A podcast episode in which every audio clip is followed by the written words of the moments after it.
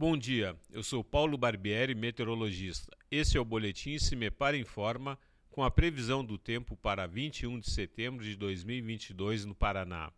Nesta quarta-feira, último dia do inverno, o tempo segue instável no Paraná.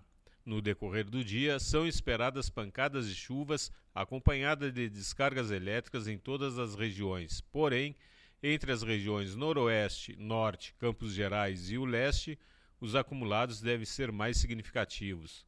Devido à nebulosidade presente e à ocorrência da chuva, as temperaturas ficam amenas em todos os setores. A temperatura mínima está prevista na região sul, 11 graus, e a máxima deve ocorrer na região norte, 27 graus.